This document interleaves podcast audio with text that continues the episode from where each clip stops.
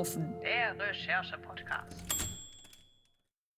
Hallo ihr Lieben hier bei der zweiten Folge von Suchverlaufen, beziehungsweise der ersten, die ich aufnehme. Mein Name ist Jenny Karpe und hier vor mir digital äh, sitzt Justine Pust. Hallo Justine.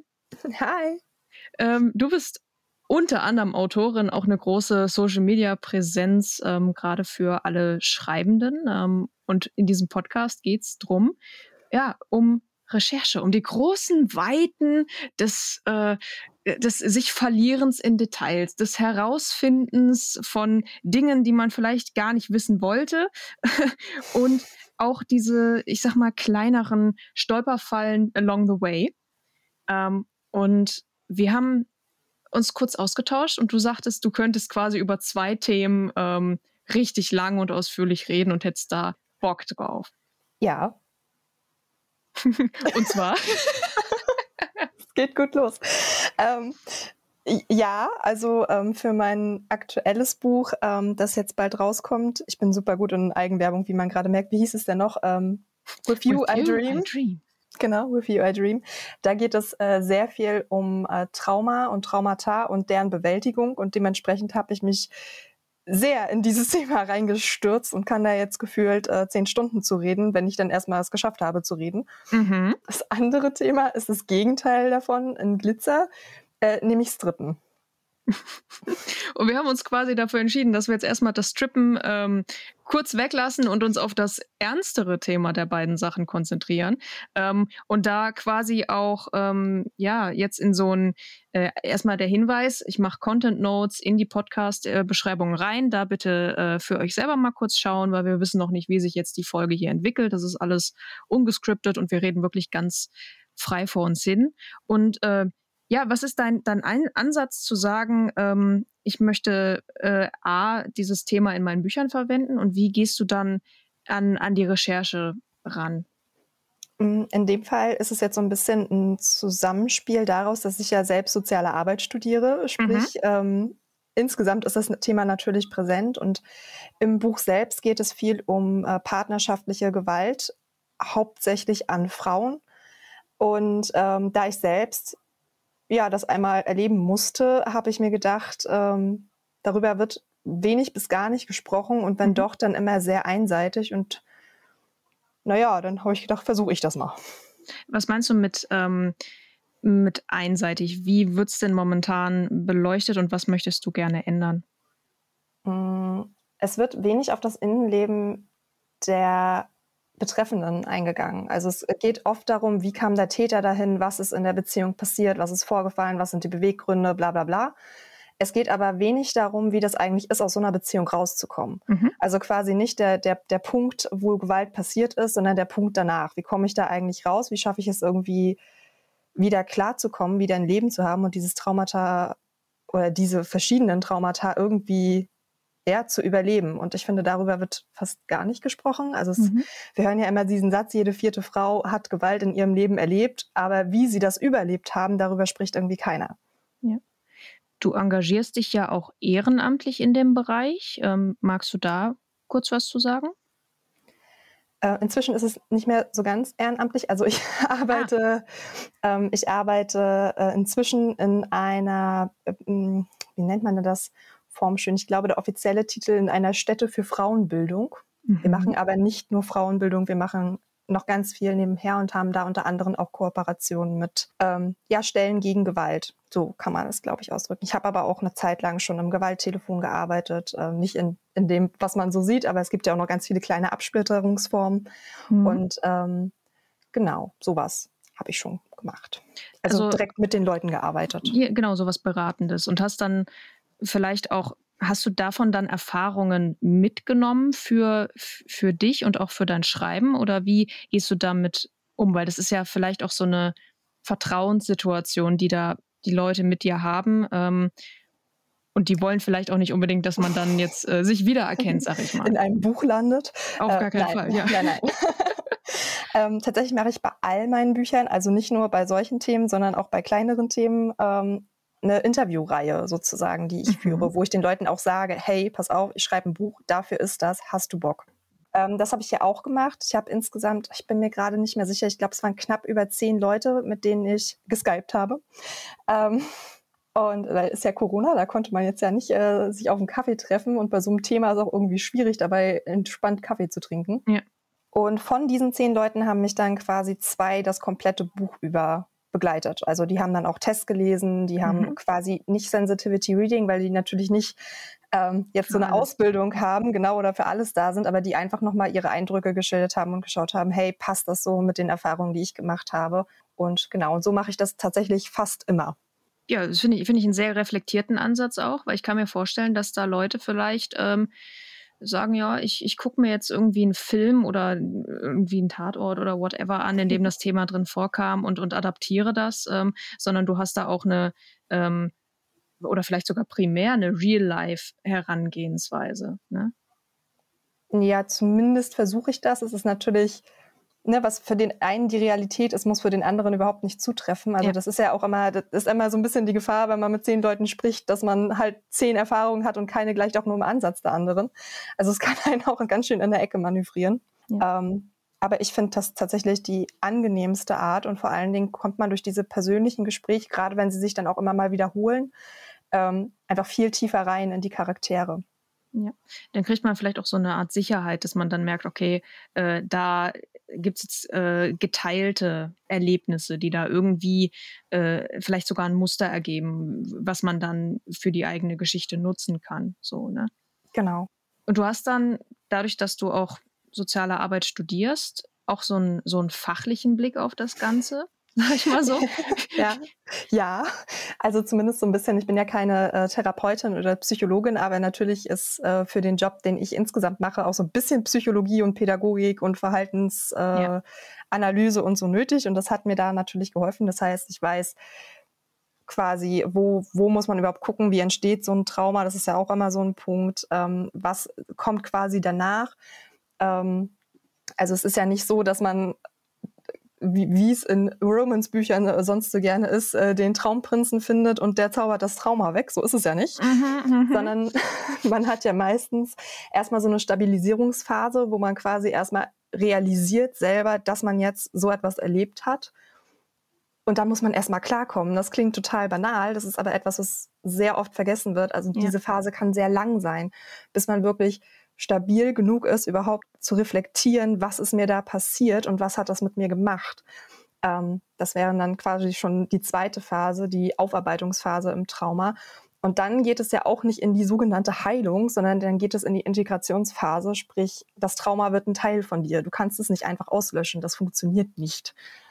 Und ähm, ja, so, so diese Basics sind es quasi, die, ähm, die ich durch meinen Job natürlich auch kenne, klar. Ja. Da musste ich mir nicht extra Fachliteratur für kaufen, das wusste ich schon.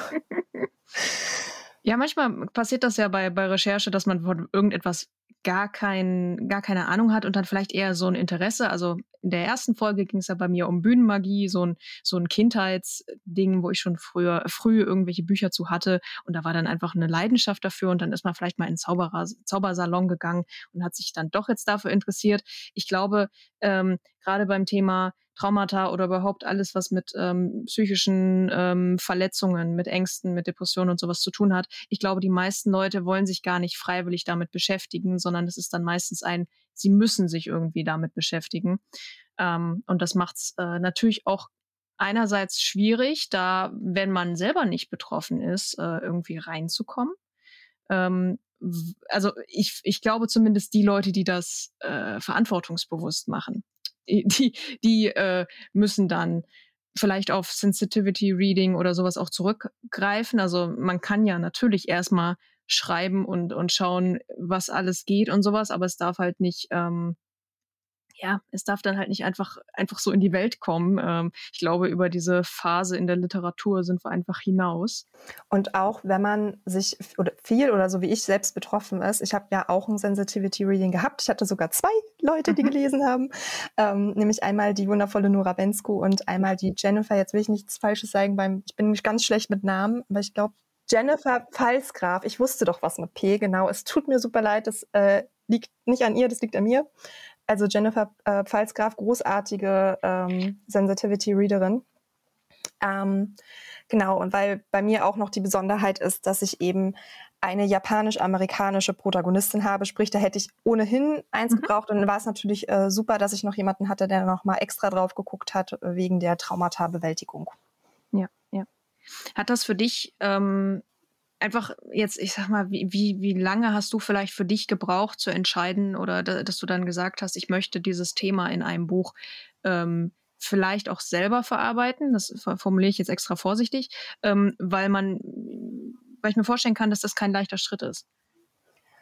Ähm, ich habe es unterschätzt. ich glaube, das ist die vorsichtige Variante.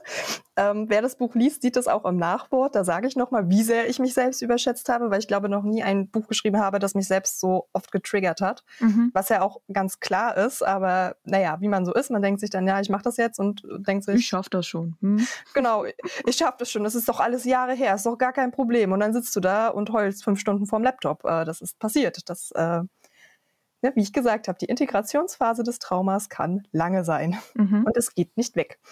Ähm, also ja, es hat mir natürlich bis zu einem gewissen Schritt, glaube ich, auch geholfen. Unter anderem das Sensitivity Reading, weil ich da erst realisiert habe, ähm, einige Passagen sind tatsächlich aus meinem damaligen Tagebuch sozusagen. Okay. Und ich habe da erst gemerkt, wie krass ich Victim Blaming bei mir selbst betrieben habe. Das okay. war mir beim, weder beim Schreiben des Tagebuchs noch beim Schreiben des Skriptes in dem Moment so klar, bis, bis äh, Nora und Jennifer mich angeguckt haben und gesagt haben, was, was, also wir wollen dir deine Gedanken und deine Gefühle nicht absprechen, aber merkst, merkst du, was du da eigentlich gerade gesagt hast? Und ich stand so davor und habe mir gedacht, oh mein Gott, ihr habt recht. Ihr habt einfach recht. Es ist ein Teil des Prozesses, ne? Ganz genau. Und das ist halt auch etwas, was man, glaube ich, selbst gar nicht so sehen kann. Deswegen ist es immer gut, wenn da nochmal jemand äh, irgendwie mit drauf guckt, der auch einfach neutraler ist, als wenn man selbst so dicht dran ist.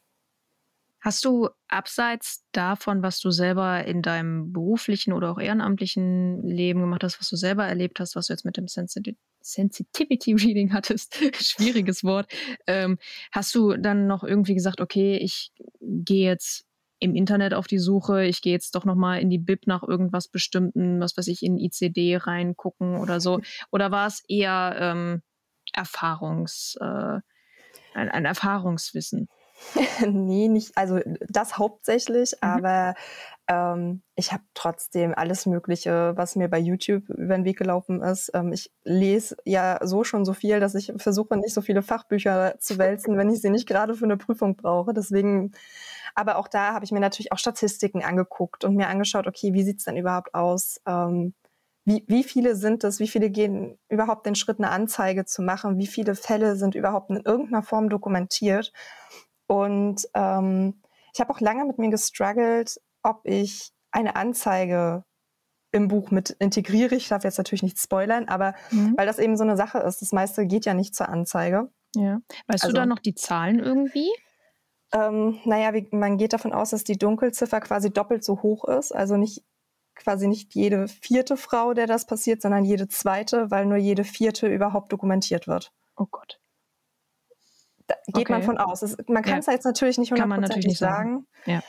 Ja. Ähm, und was bei den Statistiken halt insgesamt schwierig ist, es geht halt nur binär. Ne? Also es wird nur binär ja. überhaupt erfasst und ähm, alles andere wird sozusagen irgendwie unter Sonstiges geschoben und man hat da eigentlich gar keinen richtigen Einblick, was auch eine eigene Podcast-Folge wert wäre. ähm, aber ja, das ist halt äh, schwierig.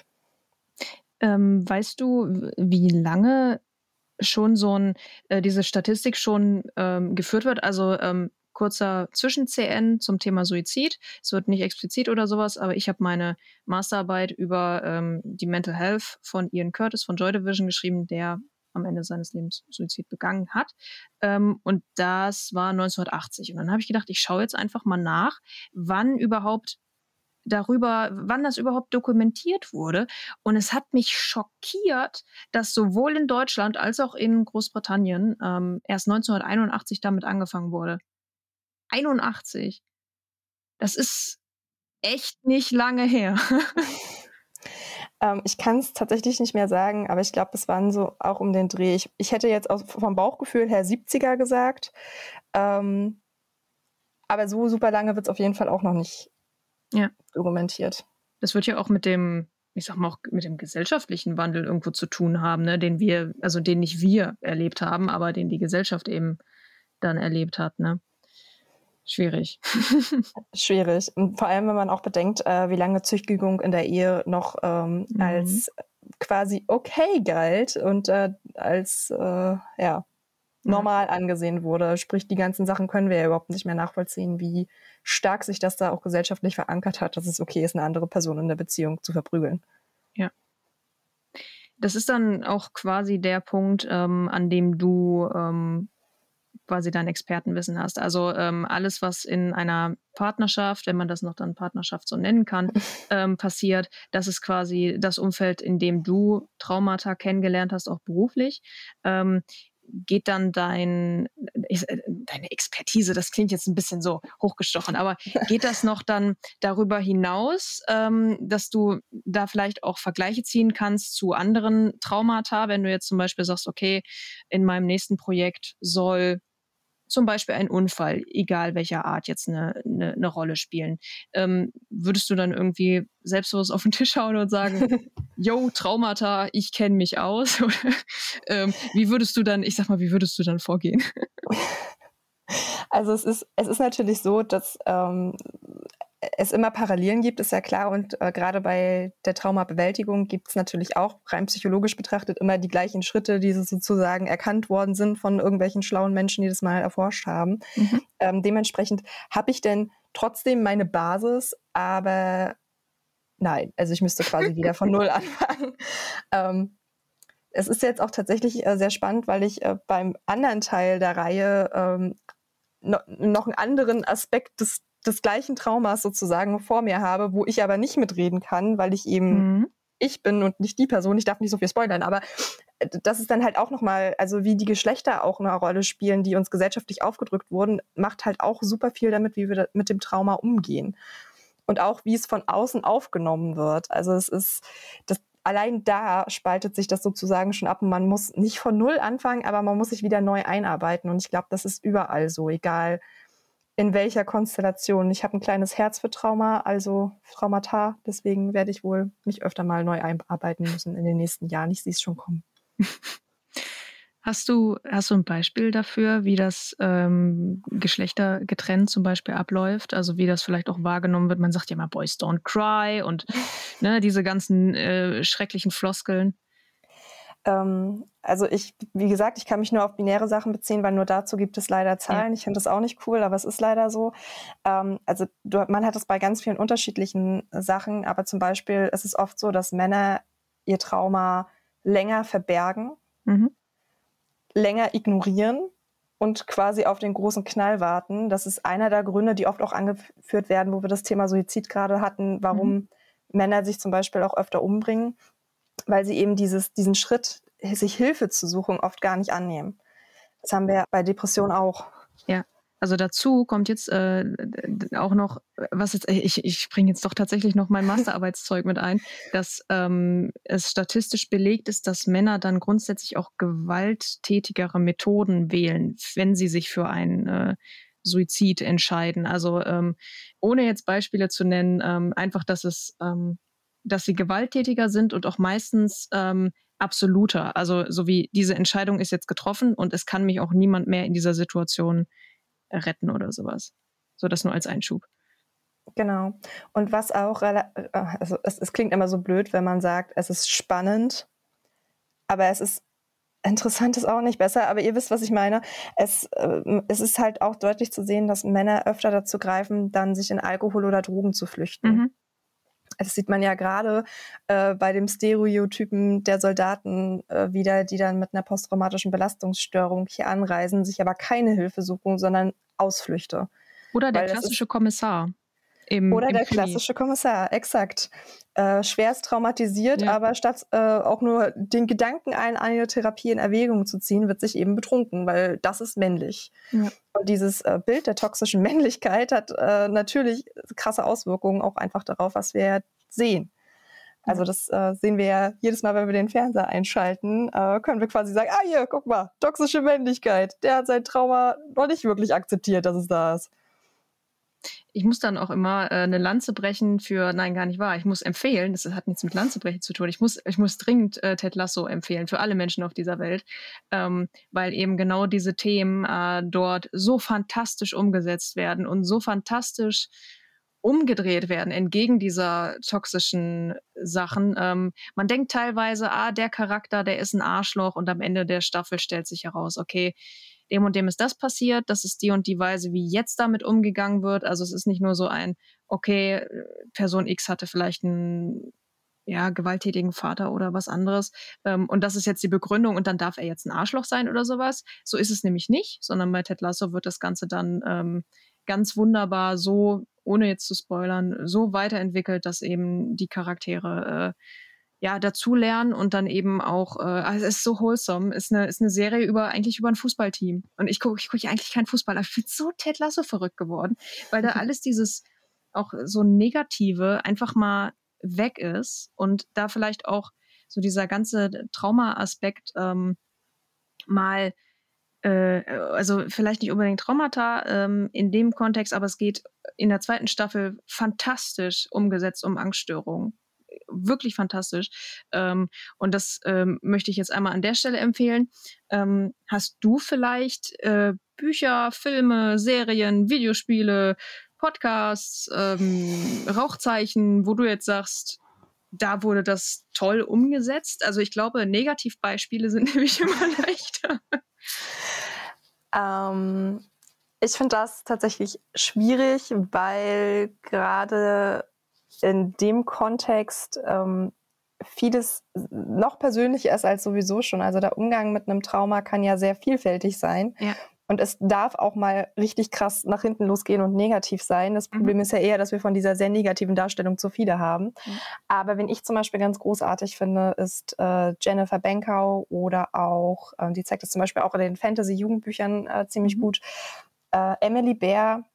Falls ihr Catching Stardust nicht auf eurer Leseliste habt, tut es einfach. Ist jetzt nicht direkt, also auch Traumata, aber mehr in Richtung Depression und das ist großartige Darstellung. Also bitte kauft dieses, dieses Buch.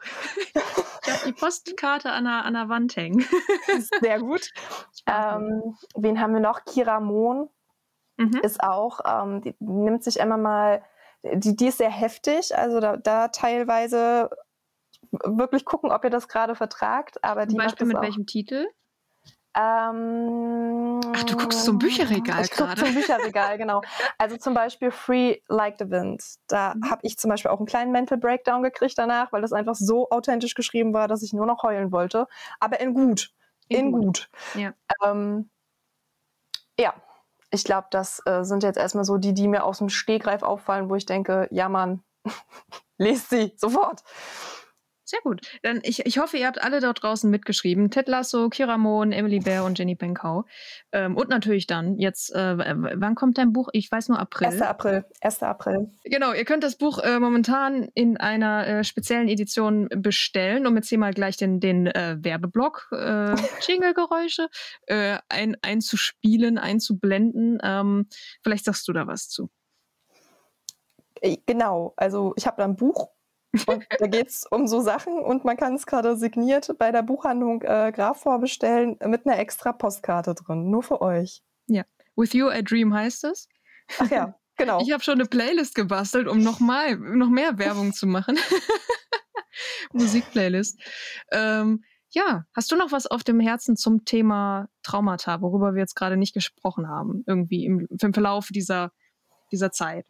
Mm, ja, wenn man über ein Trauma, ein spezielles oder auch mehrere Traumata schreiben möchte, legt den Fokus, wenn möglich, nicht so sehr auf das sogenannte Drama und den Schockmoment, mhm. weil das ist nicht das, was wir brauchen. Das ist nicht die Darstellung, die wir brauchen. Wir brauchen ja. kein Splatter in dem Bereich. Wir brauchen eher ein, wie überlebe ich den Scheiß. Ja, wunderbar gesagt. ich, ich stimme dem nur zu. Also auch die Empfehlungen, die ich da gesagt habe, ähm, natürlich, also, nee, das kann ich, das ist auch so ein leichter Spoiler, aber wenn man Ted Lasso schaut, da gibt es ein paar Momente, wo man merkt, okay, die Person hat jetzt zum Beispiel gerade eine Panikattacke. Ähm, und natürlich, äh, jetzt so, ich selber auch von Angststörungen betroffen. In dem Moment bin ich dann selber auch so nicht unbedingt getriggert. Über den Punkt bin ich halt hinaus, aber äh, ich merke dann, okay, das, ähm, das hat jetzt einen Impact an der Stelle und ich merke auch von anderen Personen, mit denen ich das zusammen geschaut habe, dass die darauf irgendwie anders reagieren, weil das ein intimer Moment ist, weil das eben dieses dieses Drama ist. Ne? Aber ich glaube, die meisten Menschen machen sich wirklich da nicht so Gedanken drüber, ähm, wie es danach weitergeht, weil man dann eben denkt, okay, äh, Kommissar äh, Falkland ähm, auf, vom 12.11. Revier, der hat jetzt nun mal ein Alkoholproblem und darum, also damit geht er jetzt so um mit dem, was er da erlebt hat oder sowas. Und dann, dann ist nie dieser, dieser Healthy Way, der wird nie äh, gezeigt. Jetzt muss ich einmal kurz was googeln, weil ich habe einen fantastischen deutschen Fernsehfilm gesehen mit, ähm, mit Piane Mädel. Sörensen hat Angst, genau. Auch fantastischer, äh, hier, hier mal eine deutsche Empfehlung an der ah. Stelle. Ups. Wow, ich, Tonausgabe über Lautsprecher. Muss ich Äh, noch an der Stelle so ein, so ein schönen Tipp. So. Gut. Ich denke, äh, that's it for today, liebe Folks. ähm, konsumiert Medien, die euch gut tun äh, in, in diesen Zeiten. Und äh, Justine, es war mir eine große Ehre, dich heute da zu haben. Und wir sehen uns oder wir, wir hören uns vielleicht nochmal wieder zum Thema Stripping. oder Pole Dance kann ich demnächst auch dienen. Genau. Das klang komisch. Naja, du weißt schon. es gibt auf jeden Fall noch viele tolle Podcast-Episoden, äh, die nur darauf warten. Ähm, dass unter anderem du zu Gast bist. Ähm, ich habe noch äh, ein paar andere tolle GästInnen, bislang äh, auch tatsächlich nur weibliche Gäste äh, eingeladen und ähm, bleibt gerne dran. Justine, wo findet man dich im Internet? Ja, also äh, Instagram, da bin ich äh, unterwegs unter Justine-The Reading Mermaid. Dann bin ich auf Twitter Justine Pust und auf TikTok Justine Pust. Und eigentlich bin ich auch auf Facebook Justine Pust, aber mein Facebook geht nicht mehr, aber es ist eigentlich auch egal, weil ist wer ist noch bei Facebook, ja. ja. Okay. Und du hast Patreon und auf dieser Patreon-Seite haben jetzt vielleicht sogar schon ein paar Leute diese Folge vorab gehört. Ähm, ihr da draußen könnt nämlich jeweils auf der Patreon-Seite vom Gast oder eben auf meiner Seite die Folge vorab hören, bevor es der Rest der Welt kann. Und dann könnt ihr schon mal mit äh, besonderem Wissen glänzen auf ähm, der Arbeit oder in Schreibgruppen oder auf der Uni oder wo auch immer ihr mit Wissen glänzt beim Trivia-Abend. Wunderbar, gut, das war diese wunderbare Folge von äh, Suchverlaufen mit Justine Pust und äh, wir sagen Tschüssi. Tschüssi. Tschüss. Suchverlaufen, der Recherche-Podcast.